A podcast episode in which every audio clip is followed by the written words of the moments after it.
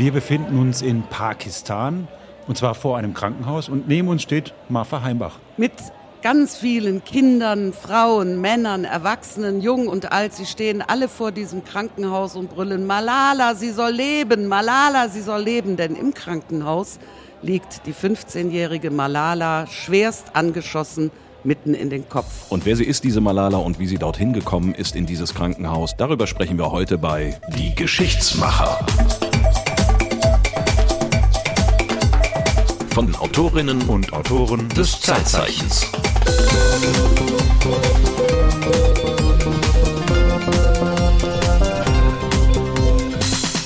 Herzlich willkommen bei den Geschichtsmachern heute mit der geehrten Zeitzeichen-Kollegin Marfa Heimbach. Herzlich willkommen. Danke. Und du entführst uns heute nach Pakistan. Ja, und zwar genauer gesagt in den Norden Pakistans, in das herrliche Swat-Tal. Das ein Teil des Hindukusch, also eine Hochgebirgslandschaft mit schneebedeckten Bergen, herrlichen Tälern, dicht besiedelt, und zwar von den Pashtunen. So, aber was uns dahin führt, ist eigentlich eine eher traurige Geschichte. Das kann man wohl sagen. Im Jahr 2012 ereignete sich dort eine geradezu irre, dramatische Geschichte.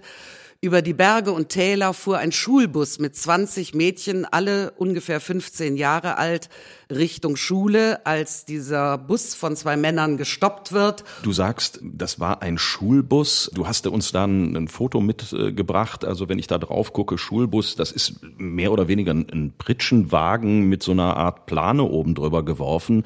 Also wenn es heißt Schulbus, da stellt man sich dann natürlich was anderes drunter vor. Also aber so sehen die Schulbusse in der Region aus hattet ihr euch nicht so vorgestellt, nehme nee, ich mal nee, an. Ne? Nee. Ihr hattet euch vorgestellt, ein vielleicht klappriges Gerät, das aber doch annähernd wie ein echter Bus aussieht.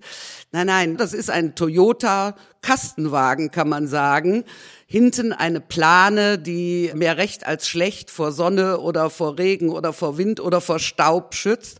Und da sitzen die Mädchen dann auf so einer Pritsche, hoppeln über den Lehmboden. Das ist also auch nicht so ganz angenehm und werden so zur Schule transportiert.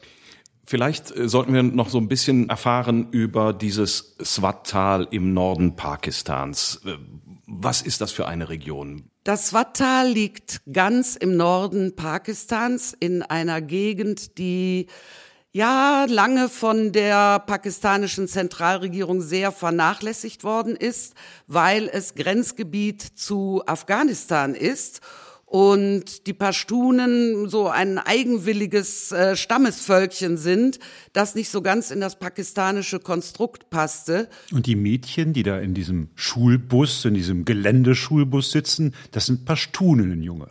Das sind ausschließlich Pashtuninnen. Was sind die Pashtunen für ein Volk? Die Pashtunen sind ein Stamm. Ein Stamm.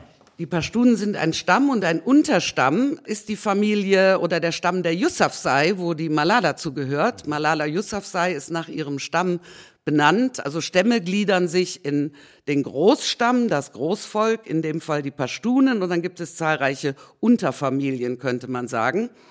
Die Pashtunen leben einerseits in diesem Swat-Tal im Norden Pakistans, andererseits ist mittendurch ihr traditionelles Stammesgebiet eine Grenze gezogen worden, zwar 1947 von den Briten. Der Großteil des pashtunischen Volkes lebt heute in Afghanistan und bildet dort auch die Mehrheit. Auch seit vielen, vielen Jahren stellt diese Mehrheit der Pashtunen die Könige von Afghanistan, die Regierungs- und Ministerpräsidenten von Afghanistan. Also sie sind das herrschende Volk in Afghanistan, aber ein kleiner Teil ist abgesplittet in diesem Nordteil von Pakistan. In diesem Swat-Tal. In diesem Swat-Tal. Also das Swat-Tal ist weitgehend noch sehr traditionell. Die Pashtunen sind auch nicht weiter in ihren alten Stammesritualen von den Pakistanis gestört worden. Man hat sie ganz in Ruhe gelassen. Das bedeutete im Umkehrschluss aber auch, dass diese ganze Region infrastrukturell kaum erschlossen worden ist, also noch sehr einfach und sehr abgeschottet vom pakistanischen Kernland gelebt hat. Vielleicht hören wir uns dazu mal an, was Dr. Guido Steinberg sagt. Er ist Islamwissenschaftler und vor allen Dingen Spezialist für Islamismus und für islamistische Terrorgruppierungen. Und Guido Steinberg arbeitet für die Stiftung Wissenschaft und Politik in Berlin. Die pashtunischen Siedlungsgebiete im Westen und Nordwesten des Landes haben im Staate Pakistan immer so ihre Probleme gehabt.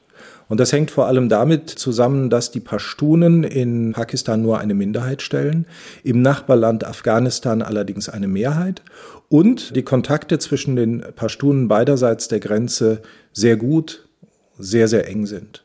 Und die pashtunischen Siedlungsgebiete im Westen des Landes, auch im Nordwesten des Landes, die werden von der Zentralregierung in Islamabad traditionell etwas vernachlässigt. Also der Kern Pakistans liegt aus Sicht der Regierung und aus Sicht des Militärs im Punjab und in anderen Gebieten Pakistans, nicht aber in den von den Pashtunen besiedelten Bergen im Westen und Norden. Das heißt, diese Region ist so ein bisschen von der pakistanischen Regierung vernachlässigt.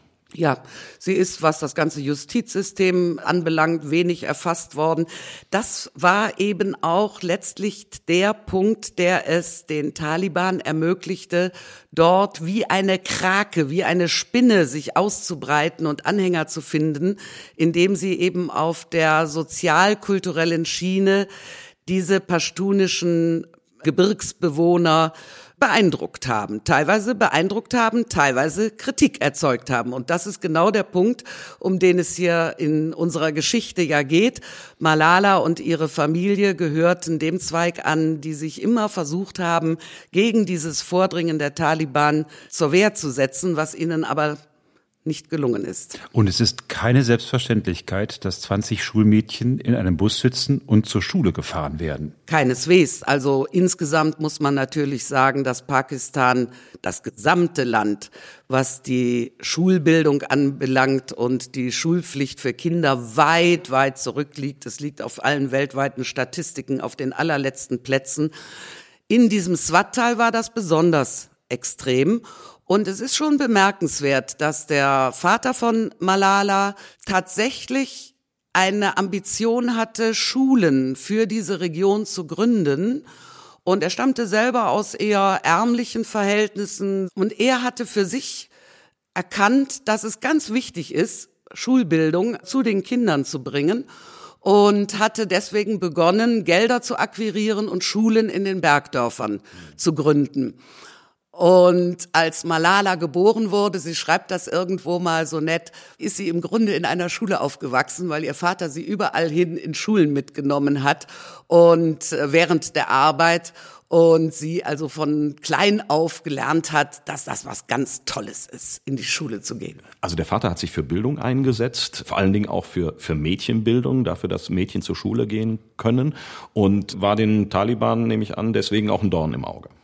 Absolut. Die Taliban hatten um diese Zeit schon ziemlich Fuß gefasst im Swat-Tal und dass ausgerechnet nun Mädchen zur Schule gingen, das war für die Taliban ja grundsätzlich immer ein absolutes No-Go.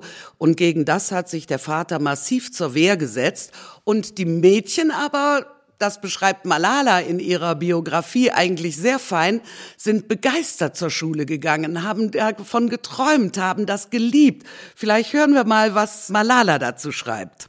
Der Tag, an den sich alles veränderte, war der 9. Oktober 2012, ein Dienstag. Nicht gerade ein günstiger Tag, weil ich mich mitten in der Schulprüfung befand.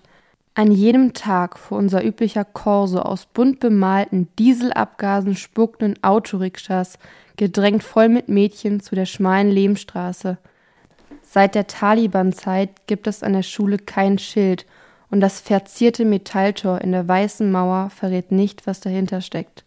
Für uns Mädchen war dies das Zaubertor in unsere eigene Welt. Kaum waren wir darin, nahmen wir sofort unsere Kopftücher ab, als würde der Wind an einem sonnigen Tag die Wolken fortblasen. Ja, das ist ja zauberhaft. Wer hat das denn gelesen? Dafür habe ich meine wunderbare Tochter, meine Lieblingstochter Lotte. also ich habe nur eine. Aber die hat das gemacht, genau. Und weil sie gerade 15 ist, passt das natürlich wunderbar, denn Malala ist ja auch 15. Wir Mädchen gingen an sechs Vormittagen in der Woche zur Schule und für eine 15-Jährige in der neunten Klasse bestand der Unterricht darin, chemische Gleichungen vorzutragen oder die Grammatik des Urdu zu lernen, englische Aufsätze mit einer Moral zu verfassen, zum Beispiel mit dem Thema Was bedeutet Eile mit Weile? oder Blutkreislaufdiagramme zu zeichnen.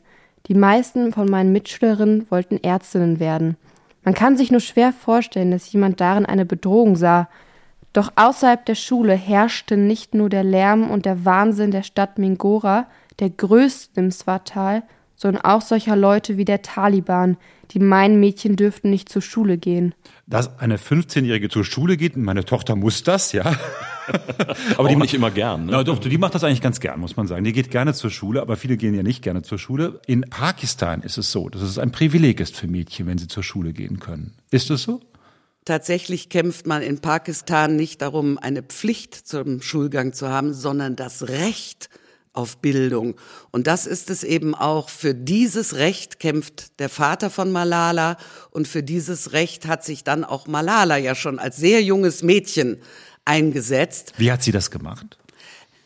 Das war ganz interessant. Sie war ungefähr elf oder zwölf Jahre alt. Da kam ihr Vater nach Hause und erzählte, ach, ich bin angesprochen worden. Der war recht gut vernetzt in der Politik äh, vor Ort, dort in der regionalen Politik. Und der Vater kam nach Hause und sagte, ach, ich bin gefragt worden, ob wir nicht für die BBC Pakistan mit einer Lehrerin oder so einen Blog machen könnten, einen Internetblog, um so ein bisschen das Leben unter den Taliban und das Leben an den Schulen zu beschreiben und wie Schule überhaupt aussieht. Und Malala erzählt dann, dass sie einfach sagte, Papa, warum nicht ich? Okay, die wollte. Die wollte berichten, wie es ihr in der Schule geht. Sie wollte das ganz offensichtlich. Sie hatte offensichtlich ein Bedürfnis, sich da mitzuteilen. Und der Vater, ja, wahrscheinlich äh, so eine Mischung aus Stolz und äh, Begeisterung, hat gesagt, ja, in Ordnung. Und dann hat Malala begonnen, unter einem Pseudonym einen Blog für die BBC Pakistan zu schreiben unter einem Pseudonym. Das war eine Schutzmaßnahme, denn man wollte natürlich unter gar keinen Umständen, dass herauskam, wer nun tatsächlich hinter diesem Kind steckt, das einen öffentlichen Blog schreibt. Und das beschreibt, wie es in der Schule zugeht. Ja, sie beschreibt das ganz schön. Sie sagt dann manchmal, heute Nacht hatte ich einen Traum. Die Taliban kamen in unser Dorf und sagten, ihr dürft alle nicht mehr zur Schule gehen. Und das war für mich ganz furchtbar. Wir Mädchen müssen uns dagegen zur Wehr setzen. Wir wollen in die Schule gehen. Das ist so toll. Wir wollen etwas lernen und wir wollen etwas vom Leben haben und wir wollen unser Land verändern.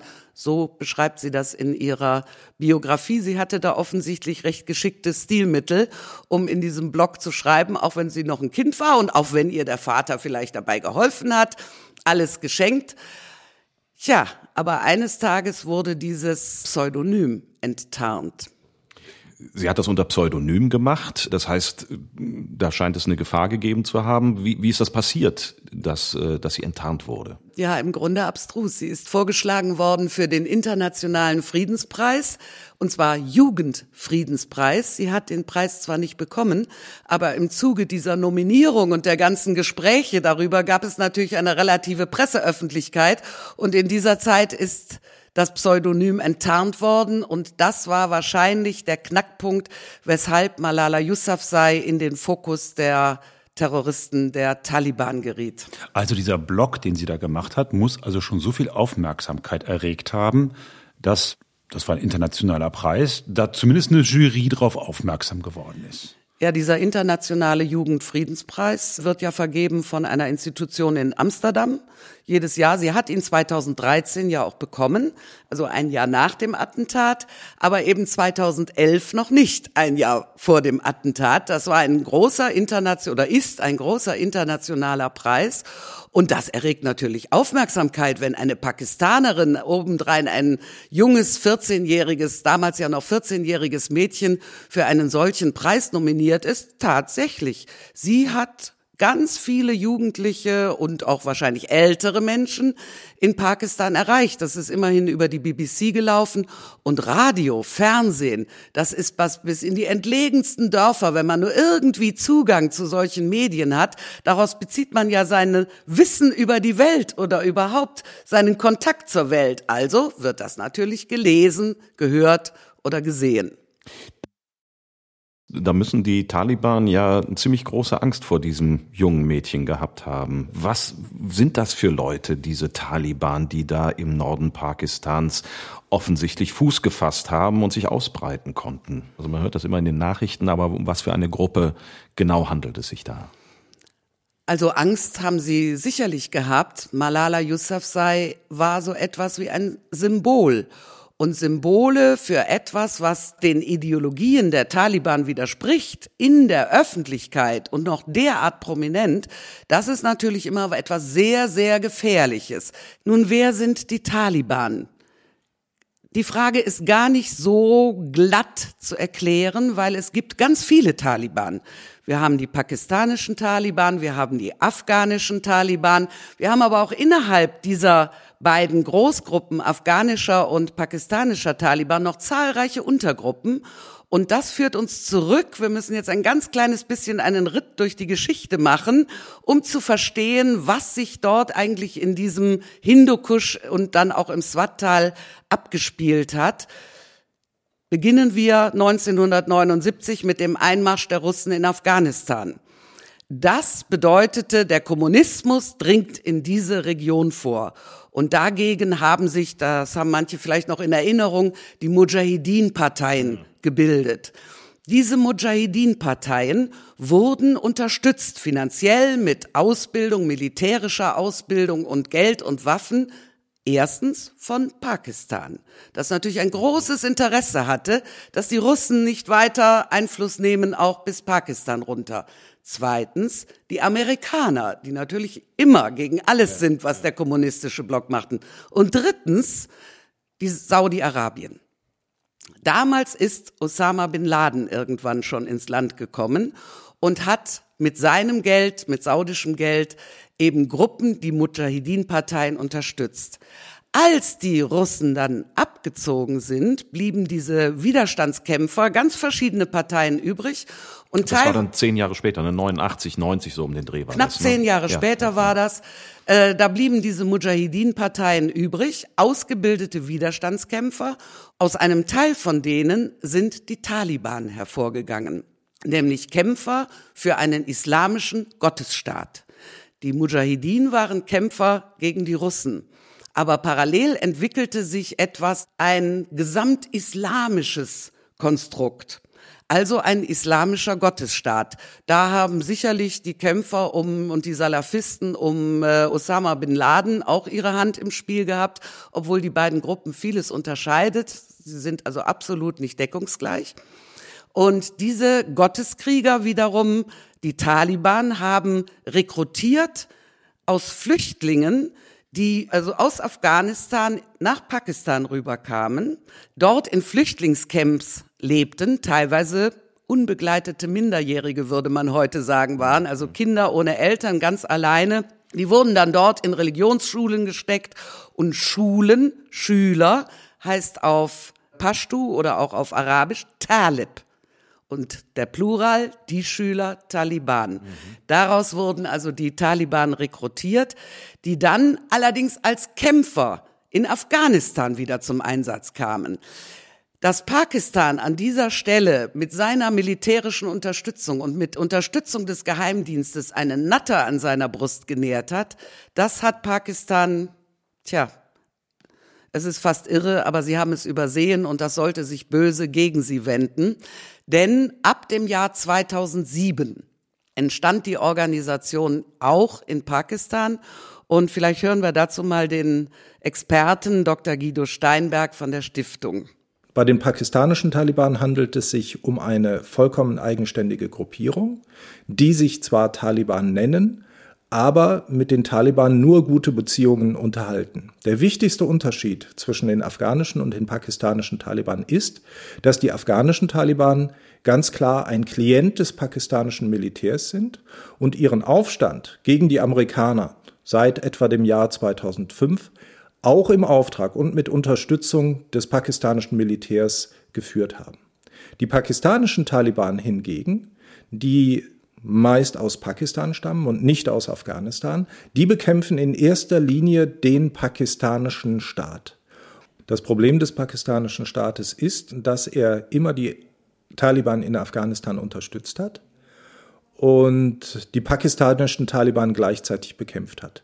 Die Unterstützung, die lief aber über Jahrzehnte über die Bergregionen, in denen auch die pakistanischen Taliban stark sind. Und äh, das führt dazu, dass viele dieser Grenzregionen durch den pakistanischen Staat gar nicht so richtig kontrolliert werden können. Der pakistanische Staat hat 2009 aufgrund der, der dramatischen Vorfälle, aufgrund der Schreckensherrschaft im Swat-Tal reagiert mit einer Offensive, aber er hat nie die Präsenz der pakistanischen Taliban insgesamt ausradieren können. Das funktionierte schon deshalb nicht, weil er zur selben Zeit afghanische Taliban äh, bei ihrem Aufmarsch im Swat-Tal oder auch anderswo weiter südlich unterstützt hat.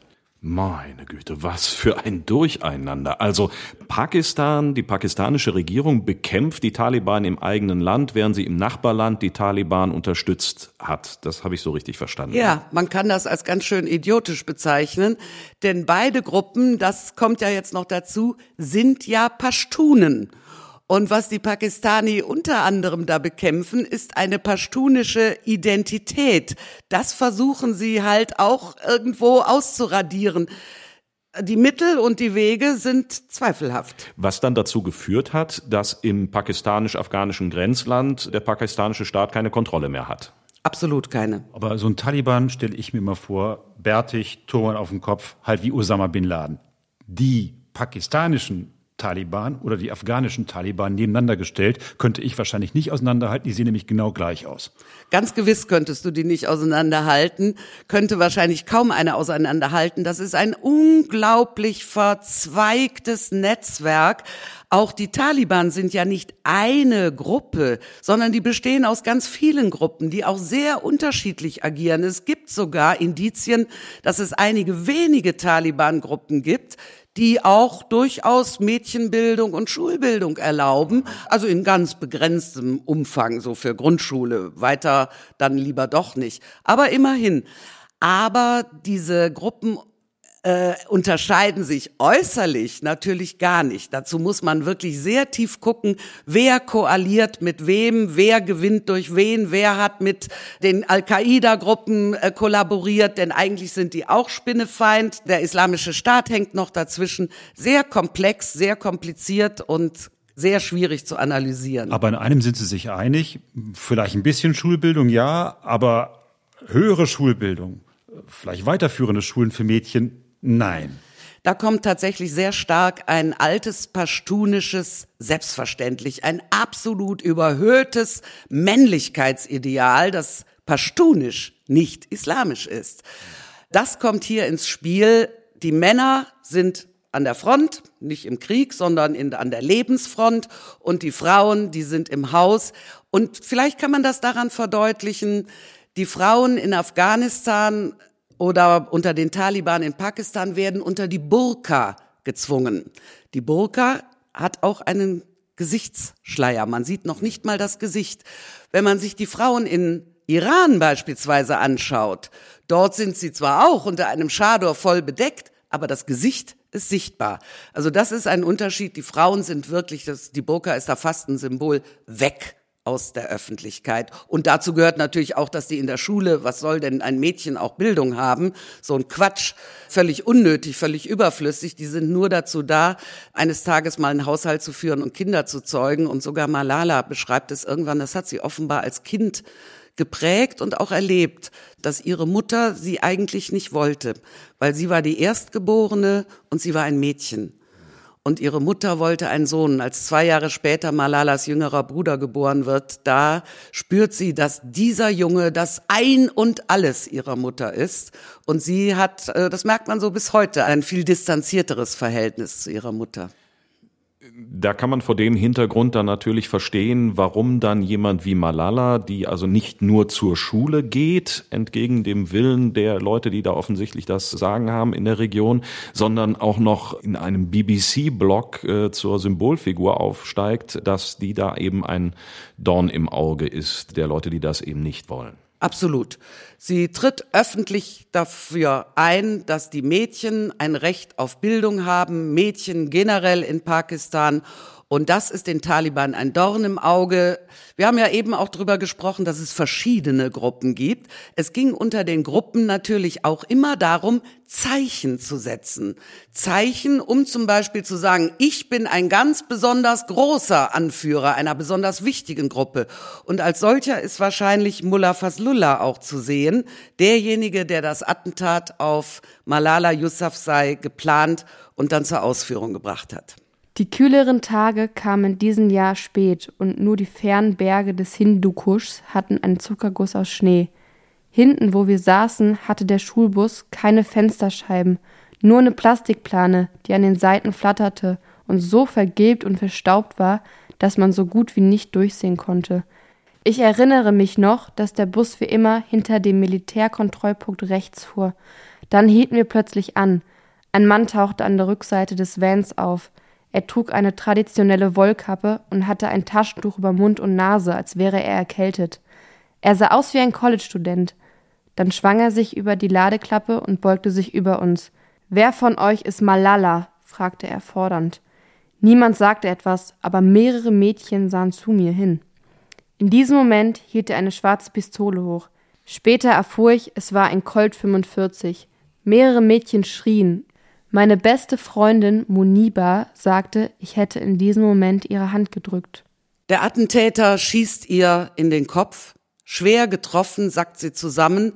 Die nächsten beiden Kugeln treffen deswegen ihre beiden Nachbarinnen. Es gab also noch zwei verletzte Mädchen, aber besonders schwer verletzt ist Malala. Die Kugel ist von oben in ihre linke Augenhöhle eingedrungen und dann am Ende in der Schulter stecken geblieben. Und sie hat riesiges Glück gehabt, aber das wusste man zu diesem Zeitpunkt noch nicht. Malala war ohnmächtig. Der Fahrer des Busses, der befand sich in einer Schockstarre. Die Attentäter waren weg. Irgendwann ist der Fahrer aus seiner Schockstarre erwacht und hat Gas gegeben und ist ins Krankenhaus nach Mengora gerast. Dort wurde Malala sofort operiert. Die Eltern wurden benachrichtigt. Vor dem Krankenhaus sammelten sich sehr schnell Hunderte von Menschen, die alle gehört hatten, dass dort einer 15-Jährigen in den Kopf geschossen worden ist. Es wurde auch sehr schnell klar, dass die Ärzte in Mengora hoffnungslos überfordert waren mit dieser Art von Operation. Sie ist dann nach ein, zwei Tagen, als sie einigermaßen transportfähig war, immer noch ohnmächtig, ohne Bewusstsein, ins Krankenhaus nach Peshawar gebracht worden. Und durch einen Zufall hat ein britisches Militärkrankenhaus von der ganzen Geschichte dann erfahren. Und eine Ärztin, Fiona Reynolds, die dort als britische Militärärztin stationiert war, die hat gesagt, um Gottes Willen, wir müssen dieses Mädchen ins Ausland bringen. Nur dann hat sie im entferntesten wenigstens eine Überlebenschance. Nun kann aber nicht einfach im Jahre 2012 eine Maschine aus Großbritannien darunter fliegen oder mal eben irgendein pakistanischer Hubschrauber überhaupt solche Distanzen überbrücken. Deswegen wurden die Vereinigten Arabischen Emirate eingeschaltet, die dann tatsächlich den Transport von Malala Yousafzai übernommen haben und Malala nach Birmingham ausgeflogen haben. Dort war Fiona Reynolds nämlich als Ärztin im Normalfall, wenn sie nicht militärisch unterwegs war, tätig. Was für ein Riesenaufwand, muss man sagen, für dieses Mädchen. Was für ein großes Glück. Wir wissen ja, sie hat überlebt. Auf der anderen Seite, dieses Mädchen muss schon eine große Symbolkraft besessen haben, damit man solchen Aufwand betreibt. Denn ich glaube, in solchen Ländern wie Afghanistan oder Pakistan werden wahrscheinlich sehr häufig Menschen ums Leben kommen, Menschen Attentaten zu Opfer fallen und wir hören davon nicht einmal, aber in diesem Fall wird sozusagen eine ganze Maschinerie in Bewegung gesetzt, um dieses Mädchen zu retten. Es war natürlich ein sehr spektakuläres Attentat. Es war das erste einer weiteren Folge. Es hat im Jahr drauf und nochmal im Jahr drauf noch größere Attentate in Peshawar gegeben. Bei einem davon sind 130 Kinder, nicht nur ein einziges Mädchen, getötet worden. Und davon wissen wir nichts. Ja, doch, das große Attentat von 2014 ging schon durch die Presse. Aber es ist nicht so bekannt. Also wir reden heute über ein Mädchen. Wir reden heute über ein Mädchen. Damals hat man sich tatsächlich kaum gekümmert um das, was da in Pakistan los war. Es gab Attentate, verschiedene Attentate auf Schüler und Schülerinnen. Das ist sehr spektakulär geworden. Vermutlich so sagt es zumindest Guido Steinberg, weil Malala überlebt hat. Das hört sich jetzt bitter an, aber vielleicht hören wir uns mal an, was er dazu selber sagt. Ich bin mir nicht sicher, ob Mullah Fazlullah im Jahr 2012 bewusst war, wie groß die internationale Aufmerksamkeit für den Fall Malala Yousafzai werden würde. Er hatte ja bereits das Swat-Tal in den Jahren 2007 bis 2009 faktisch beherrscht, hatte dort seine Vorstellungen weitgehend durchgesetzt und er versuchte mit diesem Attentat klarzustellen, dass der pakistanische Staat nicht in der Lage sein würde, die Mädchen, die zur Schule gingen, zu sichern. Ich denke mal, dass sein Attentat durchaus bewusst auf eine pakistanische Öffentlichkeit abzielte. Ich kann mir allerdings nicht vorstellen, dass sein Horizont so weit war, dass er sich der möglichen internationalen Folgen dieses Attentats wirklich bewusst war.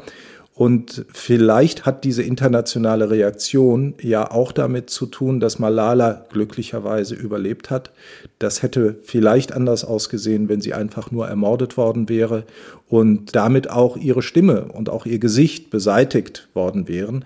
Also eine tote Malala hätte sicherlich nicht diese Wirkung gehabt, wie sie sie dann zum Glück hatte.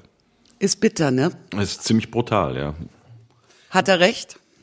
Natürlich hat er recht, weil über die 130 Mädchen, die danach umgekommen sind, spricht ja offenbar niemand mehr. Auf der anderen Seite frage ich mich auch so ein bisschen, da wird jemand ja offensichtlich aufgebaut. Wenn die BBC sagt, hey Mädchen, ich gebe dir mal einen Blog, da darfst du mal schreiben, wie das denn so für dich ist. Es gibt einen Vater, der dazu sagt, ja, finde ich gut, dass meine Tochter das macht, denn es deckt sich sozusagen mit meinen eigenen politischen Zielen.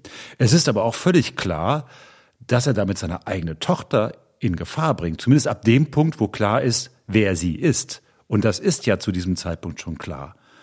Also letztendlich muss man der westlichen Gemeinschaft und auch diesem Vater auch ein bisschen vorwerfen, ihr wart nicht in der Lage, dieses Mädchen zu schützen, aber ihr habt sie letztendlich auch für eure eigene ideologische Überzeugung missbraucht. Ja. Hart formuliert jetzt vielleicht, aber ein bisschen in die Richtung geht es schon.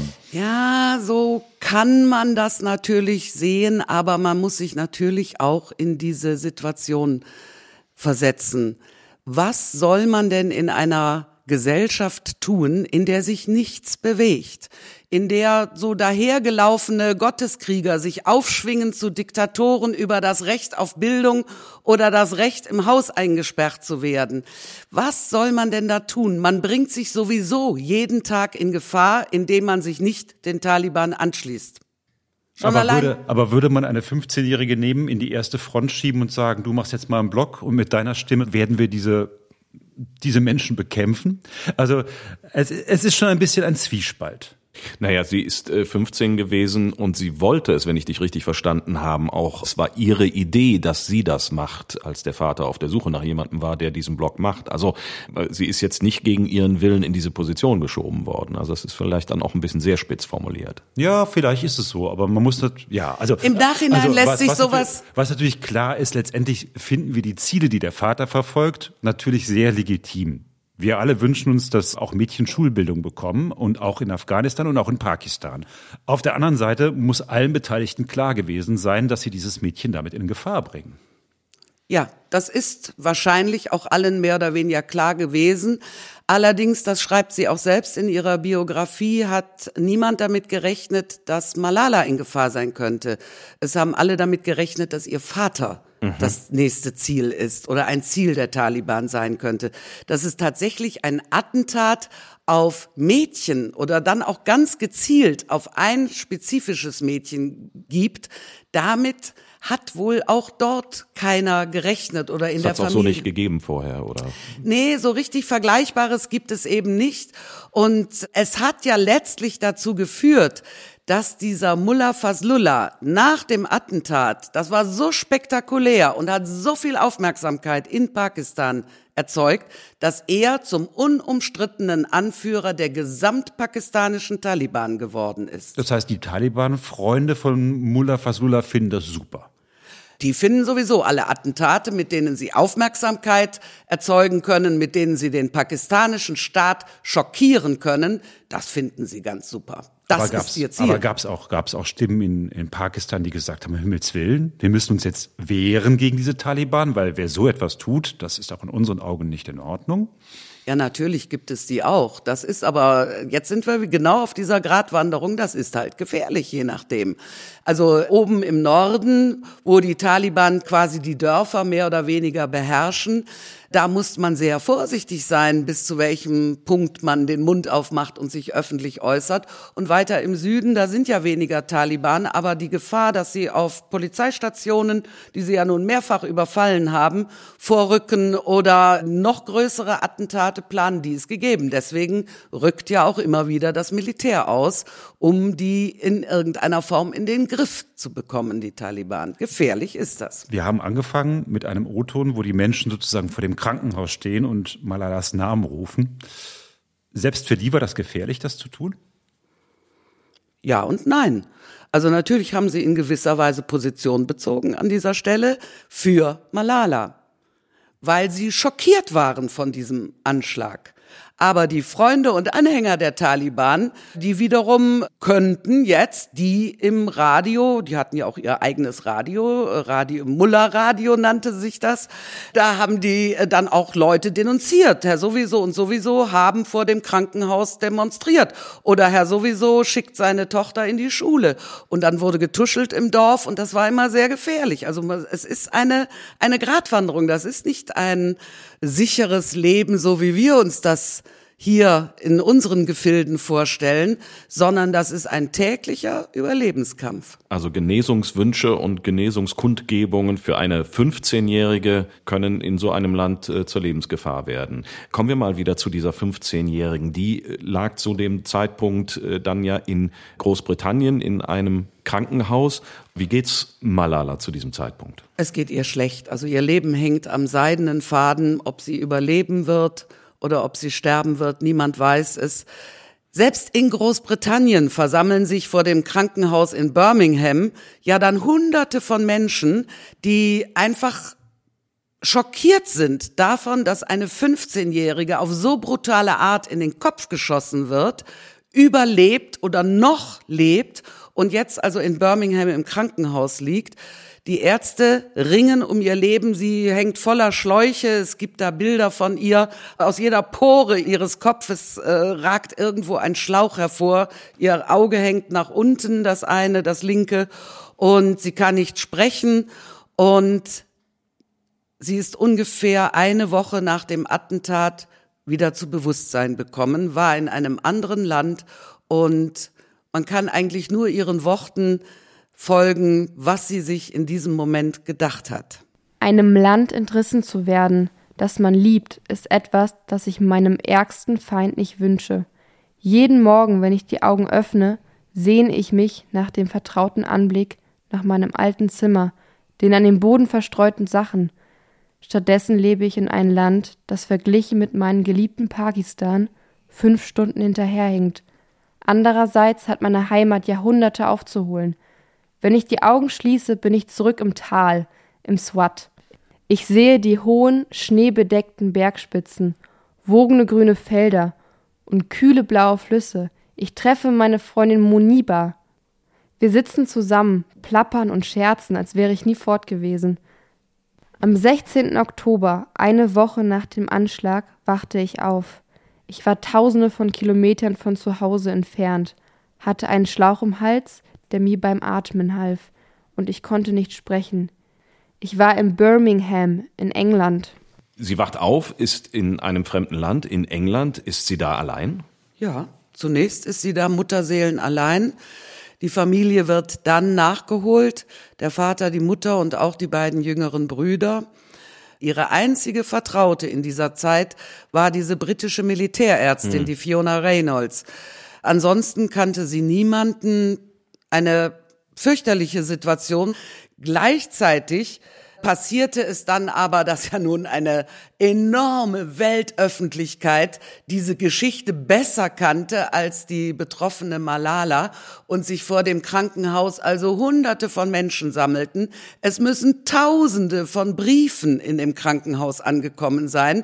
Beileidsbekundungen, Hilfebekundungen, Geldgeschenke, Teddybären und alles Mögliche. Also ganze Kartons hm. sind gesammelt worden. Ich, ich kann mich dran erinnern, äh, als die Nachricht damals um die Welt ging, das war wirklich auf allen Kanälen Malala, Malala und es äh, war wirklich ein, ein Presserummel, der da entstanden ist und ich habe mir nur gedacht, als ich diese Bilder von diesem Mädchen im Krankenhaus gesehen habe, um Gottes Willen, das Kind weiß ja gar nicht, was, was ihm passiert. Ja, da hat sich die Geschichte sicherlich auch abgespalten, nämlich die eigentliche Malala-Geschichte und die Geschichte der Weltöffentlichkeit und ihr Umgang mit dieser Geschichte und dazwischen die Eltern, die nun vermitteln müssen.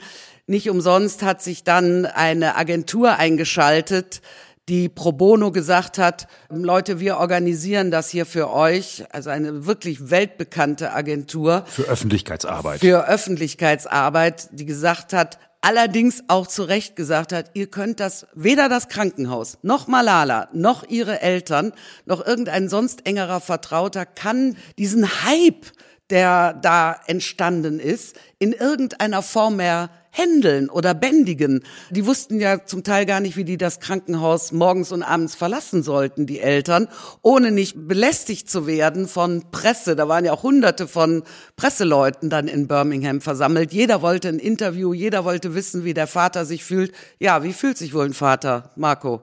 wenn deine Tochter da gewesen wäre, wie hättest du dich gefühlt? Man ist völlig überfordert mhm. von so einem Ansturm ja, ich würde mir Vorwürfe machen, wenn ich Malalas Vater gewesen wäre. Ganz sicher. Also ähm, und natürlich in so einem Moment, wenn so eine Weltöffentlichkeit auf irgendwas drauf guckt, da entgleitet ja ganz viel. Also wenn ich mir diesen O-Ton anhöre, wo Malala beschreibt, dass sie eigentlich ihre Heimat vermisst, dieses wunderschöne Swat-Tal, die hat doch ganz andere Sorgen, als gerade zum Mittelpunkt irgendeiner Bewegung zu werden. Und trotzdem schaffen diese ganzen Medien es, sie dazu zu machen. Also ich glaube nicht, dass eine 15-Jährige das so will. Ich kann mir das kaum vorstellen. Und was jetzt folgt, ist ja ein Friedensnobelpreis. Was folgt, ist ein Treffen mit einem amerikanischen Präsidenten. Was folgt, ist ein Riesenhype. Und ich frage mich, kann eine 15-Jährige, die da zu diesem Zeitpunkt liegt, darf man der das eigentlich antun? Hätte man nicht eigentlich ganz anders reagieren müssen? Denn eigentlich, was passiert in dem Moment? Klar, die Ziele sind schon klar. Wir wollen, dass auch Mädchen in Afghanistan und Pakistan Bildung bekommen. Und das ist ja ein tolles Symbol, dieses Mädchen. Aber man missbraucht es auch dafür. Ja, das ist eine heikle Gratwanderung und ich verstehe durchaus, was du meinst und du hast bis zu einem gewissen Grade recht. Ob man so wirklich logisch und rational reagieren kann, wie du das jetzt tust aus der Warte dessen, der ja nicht wirklich betroffen ist, sondern der sich nur hineinversetzt und sagt, als Vater würde ich mir Vorwürfe machen, hat der Vater möglicherweise auch gemacht. Wir wissen aber das ja nicht. Wir wissen das nicht. Er konnte es ja auch nicht mehr ändern. Aber er hatte ein Kind, um dessen Überleben er ja zunächst mal gekämpft hat. Und dann passierte von außen ein Selbstläufer. Und ich glaube, ich würde das so bewerten, dass sie irgendwann gesagt haben, okay, wir nehmen dieses Schicksal an und wir haben ja Hilfe dabei. Da kann man natürlich sagen, setzt hier auch eine Form von Kalkül ein, also wurde das mhm. jetzt hier ganz bewusst benutzt oder nicht. Aber was war denn der Effekt? Tatsächlich tritt sie ja dann ihr erster öffentlicher Auftritt auf Einladung der UN, der Vereinten Nationen, für Kinderrechte in einer Rede vor den Vereinten Nationen ein. Da zeigt sie eigentlich, ich habe mein Schicksal angenommen. Dear friends, on the 9th of October 2012, the Taliban shot me on the left side of my forehead. They shot my friends too. They thought that the bullet would silence us, but they failed. Let us pick up our books and our pens. They are our most powerful weapons. One child, one teacher, one book, and one pen can change the world. Thank you.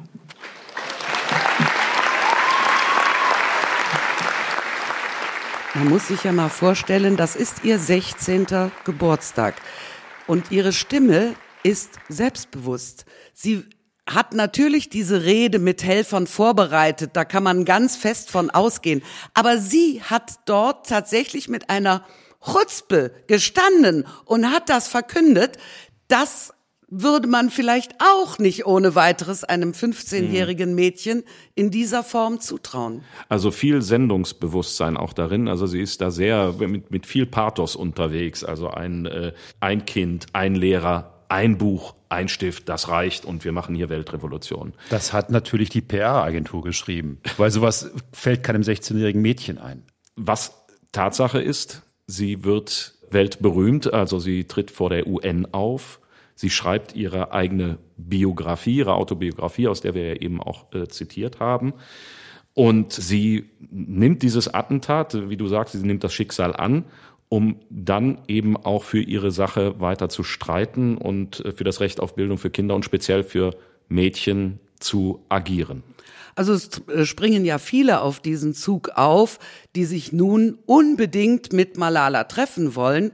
Die Anfrage des Treffens mit Obama, dem amerikanischen Präsidenten, ging ja von Obama aus. Es war nicht so, dass die Agentur bei Obama gefragt hat, ob eventuell Malala mal den Präsidenten. Mhm. Nein, der amerikanische Präsident wollte Malala treffen, unbedingt.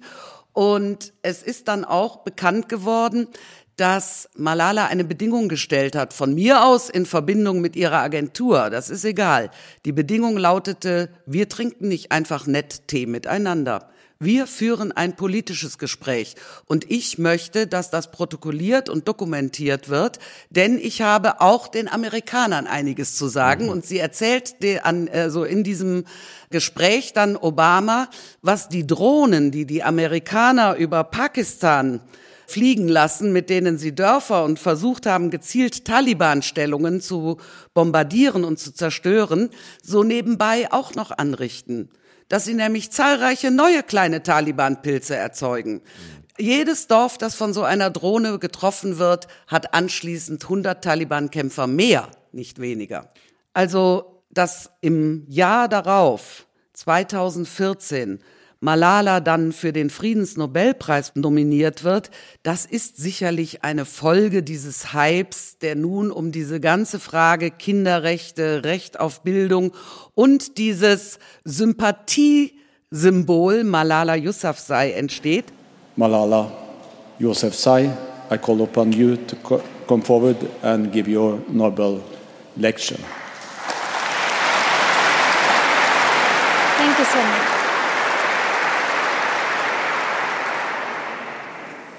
I'm proud, well, in fact, I'm very proud to be the first Pashtun, the first Pakistani, and the youngest person to receive this award.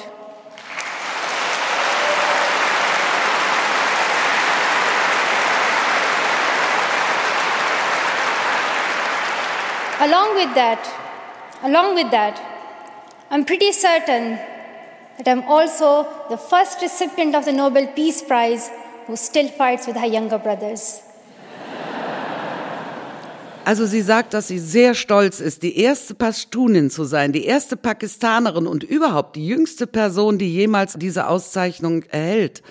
Und dass sie, da kommt ihr Humor zum Vorschein, dass sie sicherlich auch die erste Friedensnobelpreisträgerin ist, die noch mit ihren jüngeren Brüdern kämpft. Also neben allem anderen ist sie auch noch eine sympathische Figur, also sehr zugänglich scheint sie. Humor hat sie auch. Absolute Sympathieträgerin und sie kommt natürlich besonders in der westlichen Welt sehr gut mit ihrem Charme, den sie zweifelsohne hat, an. In Pakistan hat sich spätestens seit dem Friedensnobelpreis das Blatt partiell, nicht bei allen Pakistanis, aber bei einigen gewendet. Dort spricht man davon, sie verdient unheimlich viel Geld mit dem Attentat. Hat's das Attentat überhaupt gegeben? Es steht zu vermuten, dass sie in gewisser Weise mit den Amerikanern unter einer Decke steckt. Sie hat ja da auch mit Obama gesprochen. Also es treten viele Neider, es treten auch Verschwörungstheoretiker auf. Das geht bis dahin, dass öffentlich verkündet wird, das Attentat, wovon redet ihr? Es hat überhaupt nie ein Attentat gegeben. Und das, nachdem eventuell dieselben Menschen kurz zuvor vor dem Krankenhaus schluchzend gestanden haben, Malala, Malala, sie soll weiterleben.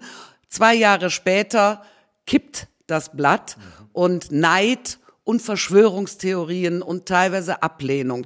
Ich habe, bevor wir uns hier getroffen haben, mal so ein bisschen äh, durch YouTube geguckt und da gibt's dann Videos von Frauengruppen. Ihre Autobiografie heißt ja I am Malala, also ich bin Malala und da gibt's dann Frauengruppierungen, die Schilder hochhalten I am not Malala, also ich bin nicht Malala. Also das äh, scheint da wirklich dann auch eine, ja, eine wirkliche Gegenbewegung und eine Welle gegeben zu haben gegen diese junge Frau. Und, Aber es hat äh, vielleicht auch was damit zu tun, was ich eben meinte, wenn man sagt, okay, die ganze westliche Welt inklusive einer Apparatur von ja, aus pakistanischer Sicht wahrscheinlich Propaganda westlicher, nimmt sich dieses Mädchen und nimmt sie, hebt sie sozusagen auf den Schild ihrer eigenen Werte und sagt, so, die steht jetzt für unsere Werte. Und natürlich, das ist denen auch aufgefallen wahrscheinlich, dass das nicht alles ein 16-jähriges Mädchen ist.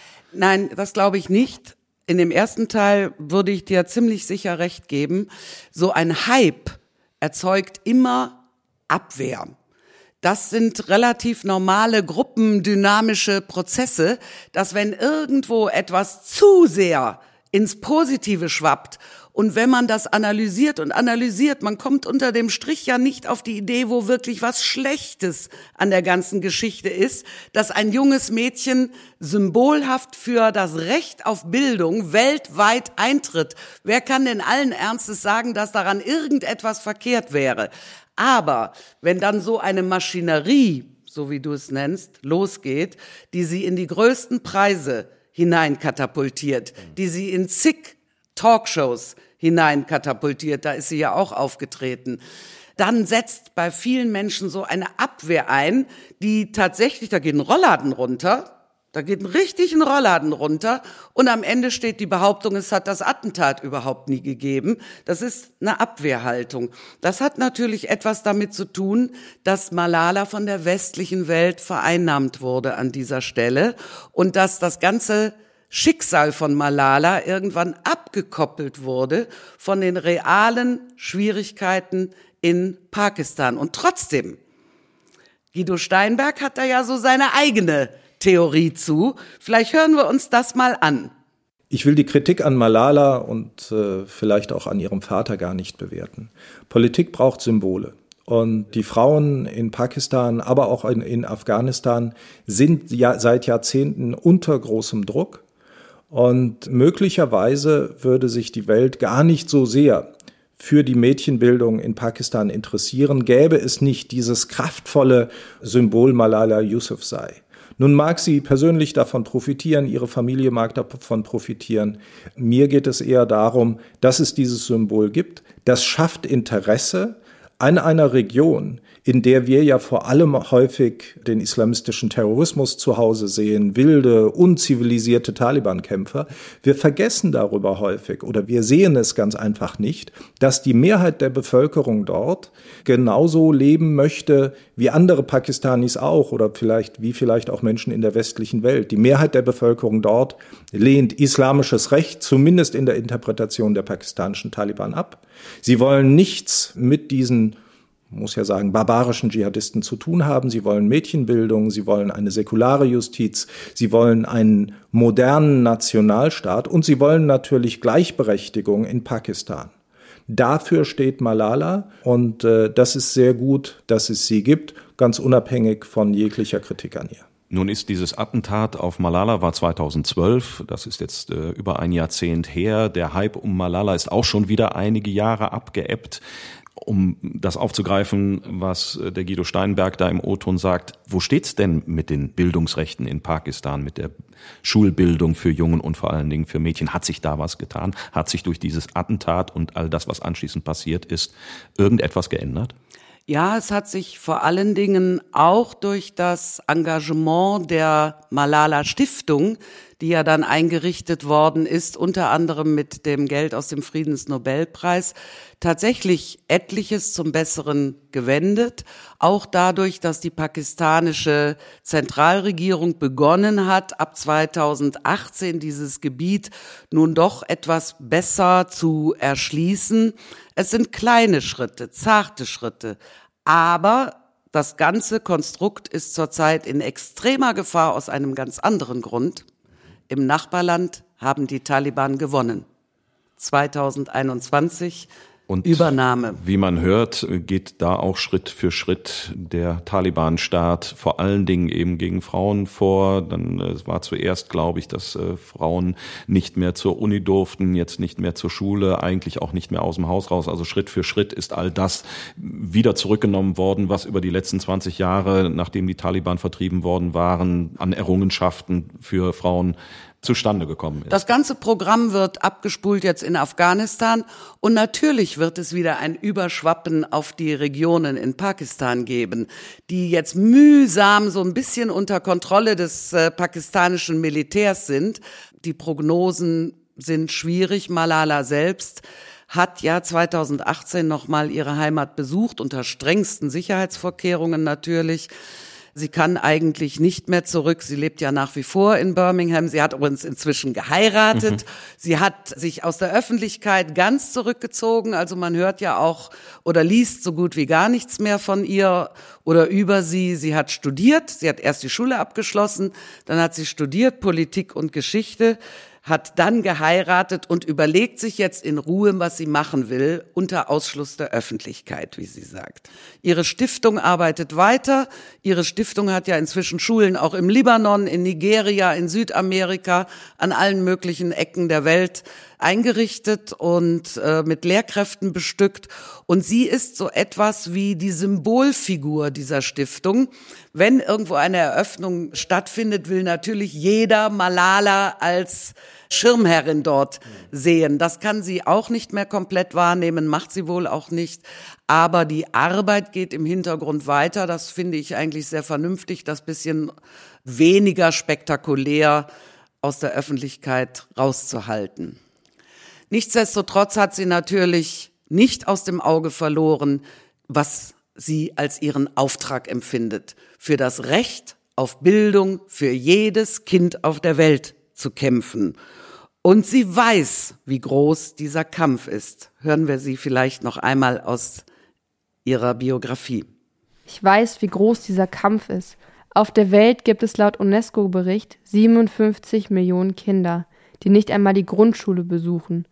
32 Millionen davon sind Mädchen. Leider ist es in meinem eigenen Land Pakistan mit am schlimmsten, obwohl das Recht auf Schulbesuch sogar in der Verfassung steht.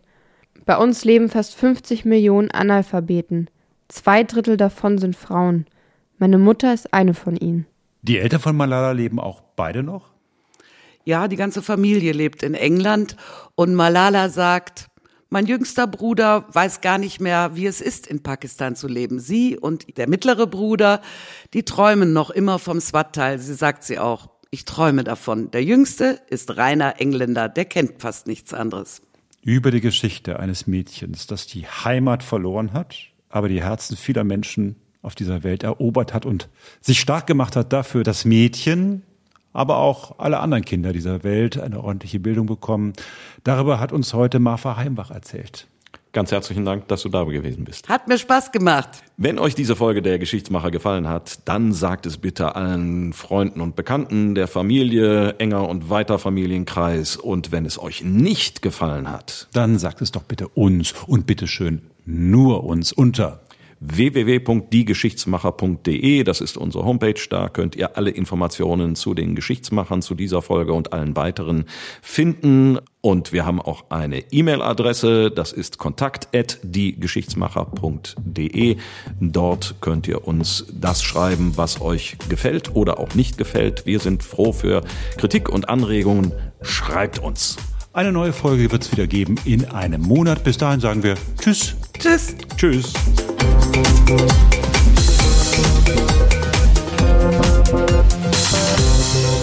you.